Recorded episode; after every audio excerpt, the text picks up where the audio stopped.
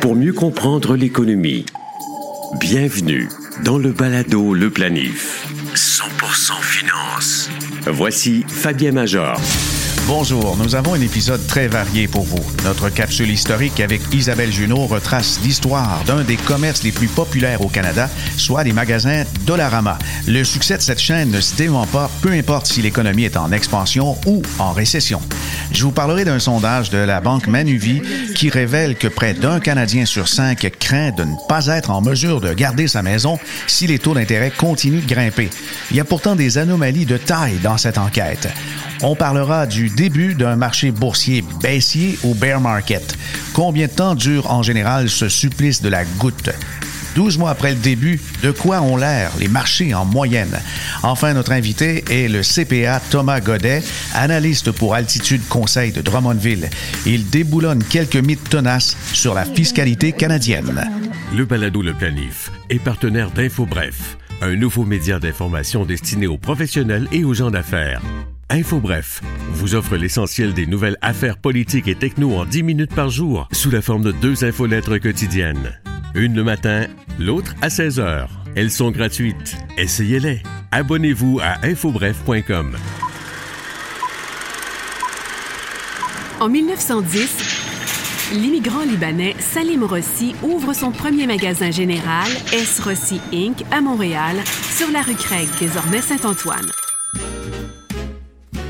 En 1937, son fils George succède à la présidence de la petite entreprise et s'inspire de la chaîne américaine Woolworth pour développer une série de magasins à prix modique. Avec le décès de son père George en 1973, Larry Rossi prend la relève. Sous sa gouverne, le nombre d'établissements passe de 20 à 44. En 1992, il convertit le magasin de Matane pour en faire le tout premier Dolorama. Le concept de cette nouvelle bannière est simple, offrir tous les articles à 1 dollar ou moins. Devant l'immense succès, d'autres magasins sont ainsi convertis et de nouveaux ouvrent ailleurs au pays. La marque connaît une poussée de croissance en 2001 avec l'acquisition de 60 succursales d'un détaillant ontarien en faillite. En 2009, 17 ans après l'inauguration d'un premier Dolorama, l'inflation a le dernier mot sur le concept de tout à 1 dollar. On voit apparaître de nouveaux prix fixes de 1,25 1,50 et 2 tendance qui se poursuit au rythme de la hausse des prix à la consommation. La même année, le titre fait une entrée remarquée à la Bourse de Toronto, bondissant de 11,4% dès le premier jour. Fait surprenant, il faut attendre 2017 avant que le paiement par carte de crédit soit finalement accepté dans tous les magasins. Les frais fixes de ces transactions étant proportionnellement très élevés pour des articles à prix modique, on peut comprendre que la chaîne y ait résisté le plus longtemps possible. Dolorama exploite aujourd'hui plus de 1200 magasins au Canada et plus de 200 succursales Dollar City en Colombie, au Guatemala et au Salvador. Neil Rossi, président et chef de la direction depuis 2016, représente la quatrième génération de l'entreprise familiale. Le Palado Le Planif. Actualité financière. Voici Fabien Major.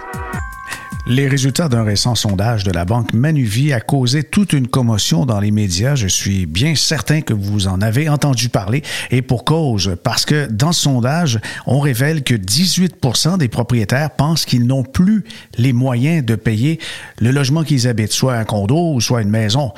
Avouez que ça fait peur un peu comme manchette, là, mais on va décortiquer tout ça parce que comme avec tous les sondages, il faut mettre les données dans leur contexte et surtout lire davantage que les éléments sensationnels et le gros titre.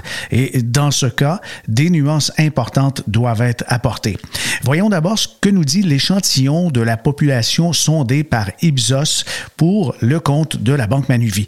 Il s'agit d'un groupe de 2000 un Canadien âgé entre 20 et 69 ans et les ménages ont des revenus supérieurs à 40 000 dollars annuellement et la marge d'erreur de 2,5% 19 fois sur 20 comme c'est conventionnel. Mais euh, lorsqu'on pense à des ménages qui ont des revenus supérieurs à 40 000 permettez-moi de lever un sourcil et de m'interroger parce que 40 000 on, on va interroger des propriétaires. S'il y en a quelques-uns qui ont des revenus euh, 40 000 ce sont des ménages, là. Ouais, euh, je pense que ça peut être difficile d'être propriétaire dans des circonstances comme ça. Juste avec les taxes, les taxes municipales dans certains coins, c'est des milliers de dollars, peut-être même 4 5 000 dans certaines municipalités. Alors, on va voir maintenant les principales révélations du sondage qui euh, font un peu euh, sourciller, étonner et même choquer plusieurs. Il y a plus de 20 qui croient que la hausse des taux d'intérêt aura des incidences négatives sur leur endettement leur hypothèque et leur situation financière en général. 50 des répondants parmi les plus endettés sont plus susceptibles de penser que le stress financier va affecter leur santé mentale. Il y a deux tiers des répondants qui affirment que l'accès à la propriété n'est plus abordable dans leur communauté. Ça, ça, s'observe franchement à, à grandeur du Canada, surtout dans les agglomérations importantes. Près d'un répondant sur cinq pense ne plus avoir la capacité financière de conserver leur propriété. Celle-là, elle est vraiment étonnante et c'est cette manchette qui fait sensation. Madame Lisa Fitzgerald, qui est la vice-présidente des ventes à la Banque Manuvie, a, a souligné un fait qu'on ne peut négliger. là, je vais la citer. C'est important la suite. Le sondage a révélé que près du tiers des Canadiens admettent ne pas comprendre le fonctionnement de l'inflation et des taux d'intérêt, que près de trois Canadiens sur quatre n'ont pas de plan financier écrit et près de la moitié n'ont pas de budget pour leur ménage. Ça, c'est assez incroyable. 50% hein. n'ont pas de budget, 75% n'ont pas de plan financier, 33 ne comprennent pas les tenants aboutissants de l'inflation des taux d'intérêt. Eh bien, euh, on peut bien être inquiet dans, ce cas-là si on ne sait pas comment les taux euh, d'intérêt fonctionnent ou l'inflation. On n'arrête pas de parler de l'inflation, ils ont l'impression que c'est grave. S'ils ne savent pas ce que c'est, euh, ben oui, c'est grave. C'est justement ce que le sondage révèle. Et, et si ce sondage, justement, présente les données comme une catastrophe, ben c'est plutôt la faiblesse de la littératie financière des Canadiens et de leur confiance aveugle dans notre système bancaire qui doit être soulignée à mon avis. La crainte, vous savez, ça réside très souvent dans l'inconnu. À la base, il y a de nombreux ménages qui n'avaient tout simplement pas les moyens ni les connaissances minimales pour se lancer dans un projet immobilier et ils l'ont fait quand même. Et ça, la résultante, c'est des chiffres terrifiants, comme l'a présenté la Banque du Canada il y a environ une semaine de ça. Plus de 25% des emprunteurs hypothécaires ont maintenant un ratio prêt sur les revenus au-dessus de 450% et c'est un record historique. Et avec ça, moi, ça m'amène une question. Pourquoi les institutions bancaires ont le droit d'endetter jusqu'au plafond des gens dépourvus des connaissances financières fondamentales? Il devrait avoir une limite, certainement, en ce qui a trait avec un niveau minimal de connaissances et d'intérêt pour la chose financière. Imaginez un peu la situation. Vous avez un jeune ménage qui gagne, on va hausser un petit peu, dans l'exemple de Maluvie, il y en avait qui gagnaient que 40 000 par année, mais allons-y à 60, qui est quand même pas très élevé. On a un jeune ménage qui gagne 60 000 dollars par année et se rend à la banque du coin. Et le conseiller débute la conversation en exposant tous les risques du surendettement d'un ménage, le fait de souscrire une hypothèque avec une mise de fonds minimale, un taux variable, un amortissement de 30 ans. Et évidemment cette famille-là au revenu elle virerait les talons et, et s'en retourne avec son petit bonheur en remerciant l'employé pour sa franchise et le fait de les avoir avertis de tous ces risques-là. Mais, mais c'est pas comme ça que ça se produit. À la place, ben, on, on profite parfois de l'ignorance des gens pour nourrir le rêve de l'accès à la propriété. Et le plus ignoble de la situation, selon moi, c'est qu'il y a des acheteurs parmi les plus vulnérables, ceux qui pourraient effectivement perdre leur maison dans les prochains mois ou les prochaines années et ne représentent aucun risque pour les grandes institutions prêteuses. Pourquoi? Parce que les hypothèques souscrites avec une mise de fonds inférieure à 20% de la valeur de la propriété sont assurées par une société de la couronne, soit la SCHL. Donc, c'est un risque qui pèse sur les épaules de tous les contribuables canadiens, mais non les institutions prêteuses. Balado, le planif. Fiscalité. Thomas Godet, CPA, est analyste chez Altitude Conseil et aussi chroniqueur pour lesaffaires.com. Bonjour Thomas. Bonjour Fabien. Deuxième belle rencontre qu'on a pour euh, le balado, le planif, pour les auditeurs qui viennent juste d'écouter ou qui viennent de s'abonner au balado. Je vais placer le lien pour réentendre euh, Thomas qui a fait le bonheur de nous entretenir il y a quelque temps déjà sur les fantasmes fiscaux du contribuable. Je vous en donne pas davantage euh, d'idées et de détails. La curiosité va faire son effet.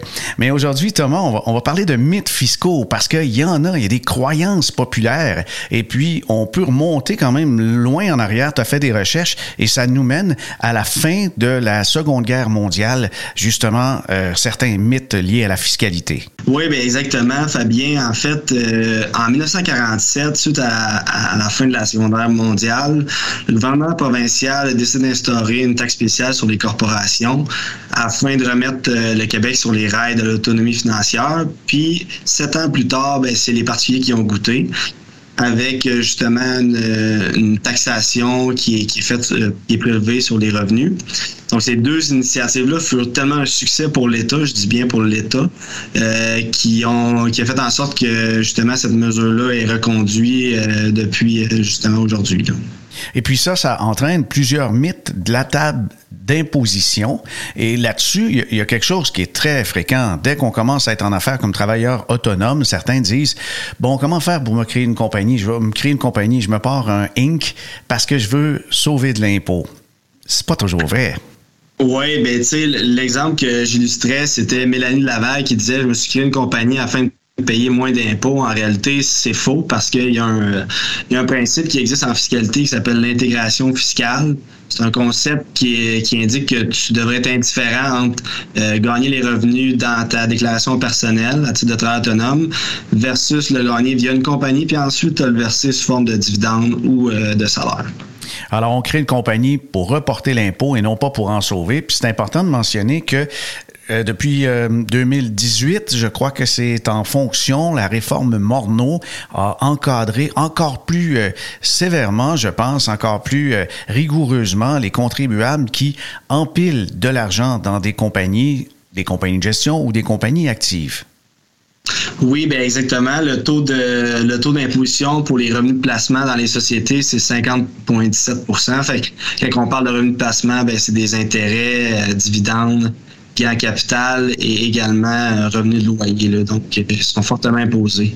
Alors, c'est à surveiller de près, mais donc, euh, c'est un mythe de dire on se crée une compagnie pour sauver de l'impôt. C'est important aussi de mentionner que si vous êtes pour la vider à, chaque année, au fur et à mesure que vous faites des, gains, des profits dans une compagnie, c'est peut-être pas nécessaire de, s'en servir. Ben, exactement. Puis, en réalité, le facteur qui est super important quand on détermine si on doit s'incorporer ou non, c'est le coût de la vie. Parce qu'en réalité, si on sort 200 euh, 000 de revenus de sa compagnie, puis les revenus de la compagnie égale 200 000, on reporte en rien l'imposition. D'accord. Euh, pourquoi on se parle aujourd'hui, Thomas? Tu as, publié quelque chose sur LinkedIn et j'invite les gens à, suivre ton compte sur LinkedIn. C'est toujours bien intéressant. Tu as, fait quelque chose en rapport avec euh, certains qui disent Je veux pas gagner plus parce que je vais redonner 50% de ma paye au gouvernement provincial et fédéral. Redonner 50% de sa paye, ça, là, c'est des coins ronds pas mal, hein? Oui, exactement. Puis on, on entend souvent aussi dire ça me sert à rien de faire du temps supplémentaire euh, puis euh, parce que je me fais juste 50% d'impôts, ça on l'entend euh, à pelleter. Puis en réalité, ce qu'il faut comprendre, c'est qu'il y a une différence entre le taux effectif et le taux marginal. Le taux effectif, c'est l'impôt payé sur le total des revenus. Mm-hmm. Puis ça, on s'en sort pour calculer ben, ce qui reste au bout de la ligne nette dans vos poches. Puis le taux marginal, ben, c'est l'impôt payé sur le prochain dollar. Ça, on s'en sort pour calculer la cotisation réelle et le nouveau, la nouvelle cotisation qu'on pourra faire en 2023 sur, euh, sur le CELIA. OK, mais quelqu'un, mettons, qui gagne 100 000 par année, est-ce qu'il paye 50% d'impôt?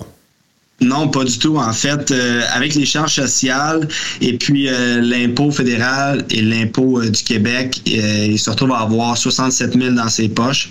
Fait qu'on parle d'une imposition autour de 33 la réalité, c'est que les gens voient souvent euh, la cotisation au fonds de pension, la cotisation à un régime d'épargne collectif comme une imposition. Mais c'est une passe à palette que tu fais à, la retraite. Puis c'est ça que les gens faut comprendre. Puis Il y a aussi d'autres déductions retenues à la source qui sont prélevées sur la paye qui font en sorte que ça augmente le, le fardeau, c'est-à-dire la cotisation syndicale, la cotisation pour le club social aussi des fois qu'on voit, les assurances collectives.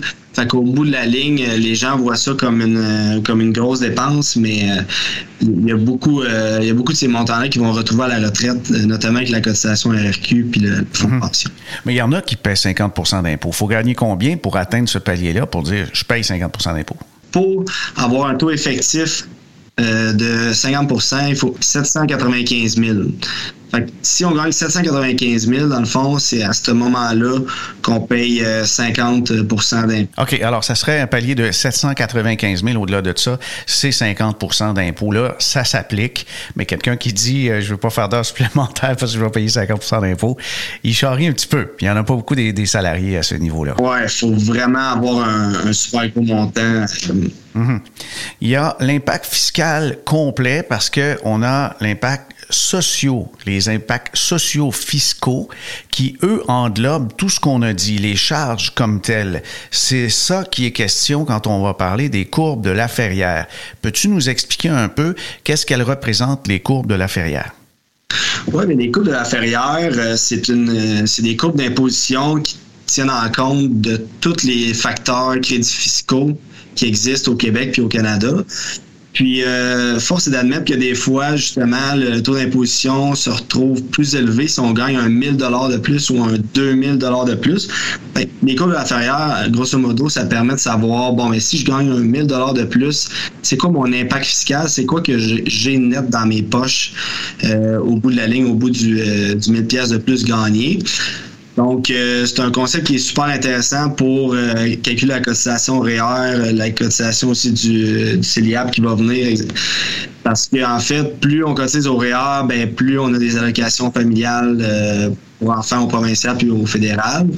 Puis plus on a droit au crédit TPS TVQ, puis au crédit euh, de solidarité aussi. Là. Fait que ça a un mhm. impact sur, euh, sur ces crédits-là. C'est à surveiller aussi pour les gens âgés, les retraités qui ont des revenus de pension et qui aimeraient travailler quelques heures. On peut s'apercevoir les anomalies qui sont présentées par les courbes de la ferrière que des fois, les coûts sociaux-fiscaux peuvent euh, presque atteindre les 80 oui, bien effectivement. Je, crois que c'est dans le cas du supplément de revenu garanti. Si jamais euh, si jamais on est une personne à faible revenu, en bas de environ 18-20 000, on a droit à un, montant net euh, dans, nos poches pour subvenir à nos besoins à la retraite. Puis euh, à ce moment-là, ben, la, facture est plus salée si on gagne un 1000 ou un 2000 dollars de plus mm-hmm. par année. En terminant, Thomas, je veux qu'on aborde un sujet qui a été très populaire dans les dernières années. Les investisseurs immobiliers euh, voulaient mettre leurs immeubles dans une compagnie pour sauver de l'impôt. Est-ce que ça a du sens, ça, de déplacer la détention de, de ces immeubles, duplex, triplex, etc., pour sauver de l'impôt? Oui, ben il y a beaucoup, il y a beaucoup de gens qui en parlent sur TikTok, sur euh, Instagram, sur, euh, sur Facebook également. Puis euh, je voulais peut-être remettre les pendules à l'heure par, par, rapport à ce concept-là. Oui, il y a des avantages justement de créer une compagnie puis de mettre ses placements ou euh, ses actifs immobiliers dans la compagnie. Il y a la possibilité de moduler ses revenus au niveau personnel, fait qu'on peut choisir le, salaire choisi au lieu que le travail autonome, dans le fond, son salaire est dicté par ses revenus, puis c'est ajouté à sa déclaration d'impôt. Il y a le dividende en capital aussi, on peut sortir un montant libre d'impôt de la compagnie. Il y a aussi le voile corporatif qui permet de dissocier notre personne avec la compagnie. Ça, c'est un avantage de l'incorporation. Oui, au niveau, par exemple, des poursuites, des, recours judiciaires. Oui, exactement. Puis il y a aussi la possibilité d'avoir un meilleur pouvoir d'achat pour des projets, des projets d'investissement parce que nécessairement, il y a juste la compagnie qui se taxe si on garde l'argent dans, dans la compagnie. Sauf que en réalité, ben, le fisc nous attend des taux. Depuis 2018, on en a parlé tantôt, les revenus de placement sont imposés à 50,17. Donc, les revenus d'intérêt, dividendes, gains capital et revenus de loyer sont imposés à ce montant-là. Puis, euh, on est vraiment, euh, c'est vraiment restreint quand on a moins de 5 employés, justement, ben, on se retrouve à ce taux-là, puis on ne peut pas rien faire. Puis, avant d'atteindre plus de cinq employés dans une compagnie de gestion de revenus de placement, puis de l'immobilier, ça prend, ça prend des millions en excès de suggestion. Ah oui, oui, définitivement. En conclusion, Thomas, je pense qu'avec la complexité de l'univers fiscal, c'est important de bien se faire accompagner. Exactement. Un notaire, avocat, euh, comptable, fiscaliste, un planificateur financier aussi. C'est vraiment important de, de s'entourer de ces personnes-là. Puis s'il y a une chose à retenir, en fait, c'est que sur les premiers 14 398 qui est le crédit de base au fédéral, que, vous appelez Thomas Godette ou Alain Bouchard, vous aurez un taux d'imposition nul sur ces, ces premiers dollars. Planifiez mieux avec le balado Le Planif. Officiellement, on est entré dans un marché baissier, c'est-à-dire une séquence de baisse qui excède les 20% sur le marché boursier. C'est le cas du marché américain, notamment avec l'indice SP500. Il a donc corrigé depuis le début de l'année 2022 et les baisses, donc, atteignent les 20% Historiquement, c'est quoi un marché baissier? Puis comment ça se comporte? Ben, c'est, on l'a dit, c'est sur euh, plusieurs semaines, ça s'étend. Mais lorsqu'on dépasse les 20% on peut parler de marché baissier. Historiquement, depuis la fin de la Deuxième Guerre mondiale, on a eu toutes sortes de marchés baissiers qui se sont comportés tous différemment les uns des autres, mais on peut dire ceci, la moyenne de repli est de 29,6, près de 30% et la durée, on parle de moins d'un an, 11,4 mois. C'est quand même très long, remarquez. Et allons-y avec un chiffre qui est plus près de la réalité. Je trouve c'est lorsqu'on utilise la médiane. La donnée au centre, c'est un repli de 20 27,1 et le nombre de mois, ben là, c'est tout près aussi, c'est 11 mois,7 Maintenant, les baisses, il y en a eu des, dramatiques. Entre 2007 et 2009, c'est une période de 17 mois et le repli a été de 56,8% C'était un des pires à ne jamais avoir été comptabilisé depuis la fameuse Grande Dépression avant la Première Guerre mondiale. D'autres qui sont historiques aussi, c'est le marché baissier de 1973 à 1974, avec près de 50% de baisse, 48,2% de repli, et ça a duré 20 mois, 20 mois, donc près de deux ans. Ça commence à être très long. Et celui qui a été le plus long a été aussi assez difficile entre 2000 et 2002. Ça s'est, euh, je crois, déclenché avec euh, la correction des titres technologiques liés à l'Internet.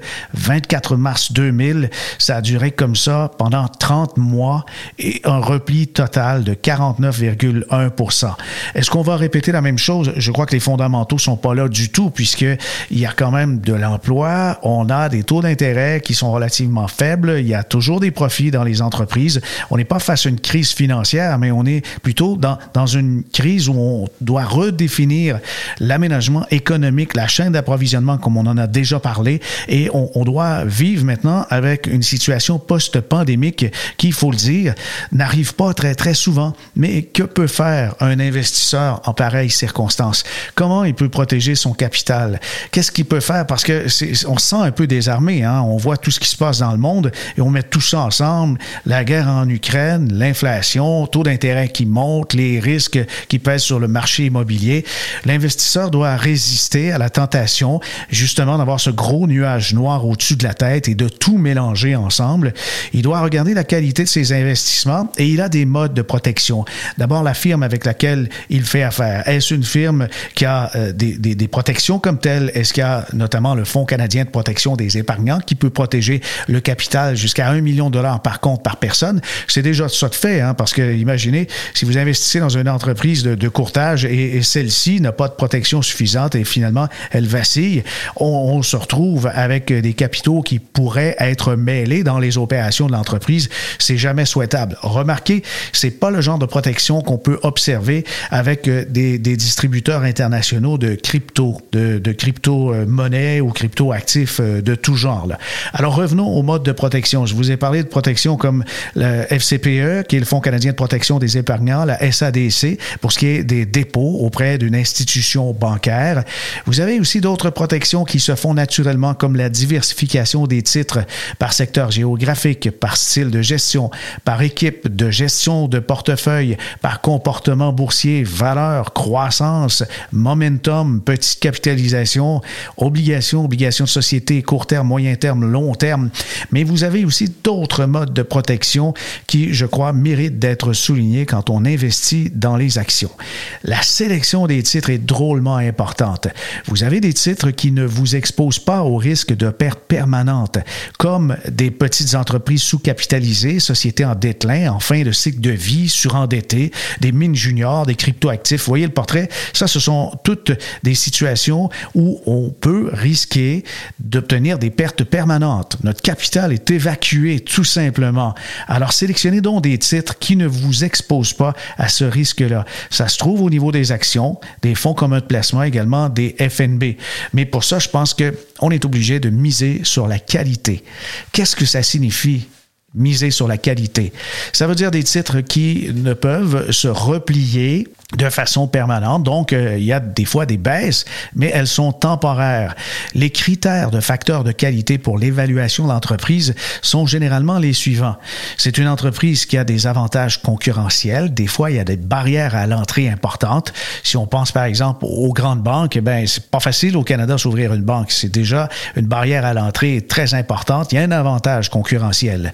Dans certaines technologies aussi, on a remarqué là, dans l'alimentation, la distribution, vous devez avoir des sociétés qui ont un bilan financier solide, des ratios de trésorerie attrayants. Ça veut dire que régulièrement, le tiroir caisse fonctionne et à tous les jours, parfois toutes les secondes, il y a des revenus qui rentrent et bien sûr, l'endettement est relativement faible. Alors, ce sont euh, des critères qui, généralement, identifient des sociétés de qualité.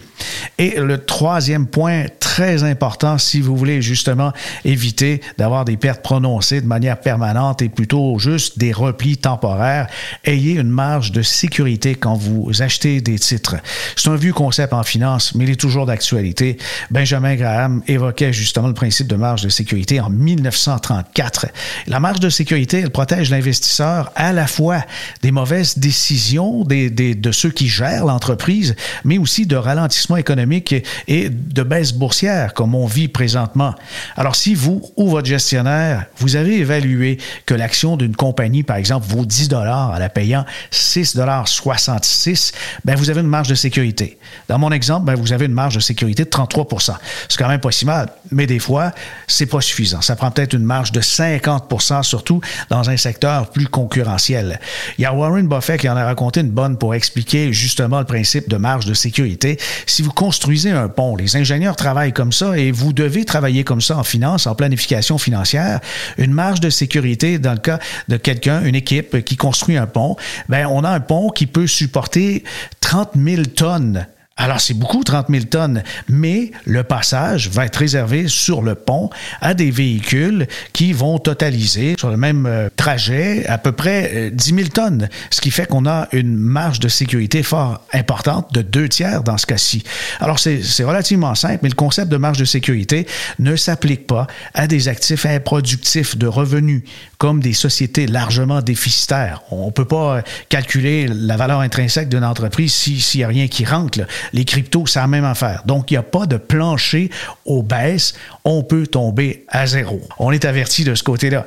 Miser sur la qualité, c'est donc un point essentiel.